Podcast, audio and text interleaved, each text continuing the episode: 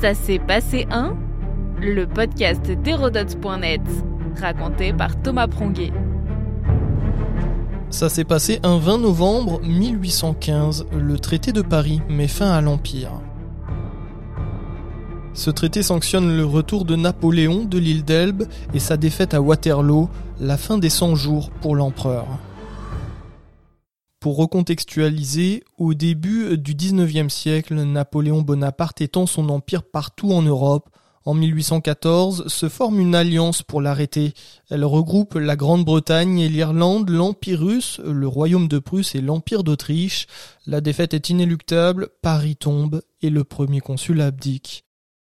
Une monarchie constitutionnelle et Louis XVIII sont réinstaurés. Un premier traité de Paris, très lié à ce second traité de 1815, ramène la France à ses frontières de 1792 avant de statuer définitivement sur son sort lors d'un congrès à Vienne. Mais pendant ce temps, en Italie, sur l'île d'Elbe dont il est devenu le prince, Napoléon s'ennuie. Il déploie alors un plan pour reconquérir la France, mieux l'Europe et son empire. Le 1er mars 1815, il débarque par surprise à Golfe-Jouan sur la côte d'Azur avec ses 900 grenadiers qui l'accompagnent, il profite du mécontentement latent autour de la monarchie pour s'emparer du pouvoir. Cette reconquête se nomme les 100 jours et durant ce laps de temps, soutenu par la ferveur populaire et une large partie de l'armée, il parvient à sortir des frontières françaises et tente de reconquérir les Pays-Bas. Sa course s'achève par la célèbre bataille de Waterloo en Belgique actuelle. Napoléon est vaincu. Après la seconde abdication de l'empereur, les Alliés se débarrassent définitivement de lui en l'envoyant croupir au milieu de l'Atlantique Sud sur l'île perdue de Sainte-Hélène. L'épisode des 100 jours va coûter cher à la France.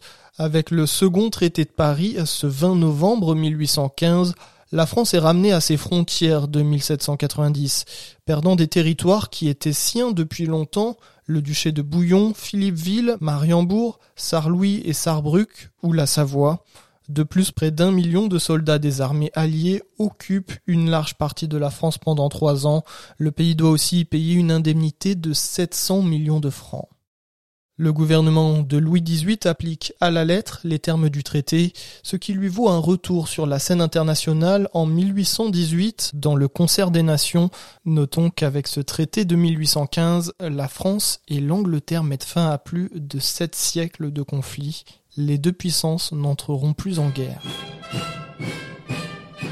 L'empereur déchu terminera lui ses jours sur Sainte-Hélène où il décède en 1821. Guidés par l'école romantique, les Français se consolent en exaltant le souvenir de la Révolution et de l'Empire, une mémoire qui perdure aujourd'hui. Notre podcast historique vous plaît? N'hésitez pas à lui laisser une note et un commentaire ou à en parler autour de vous. Et puis pour en apprendre plus sur l'histoire, rendez-vous sur hérodote.net.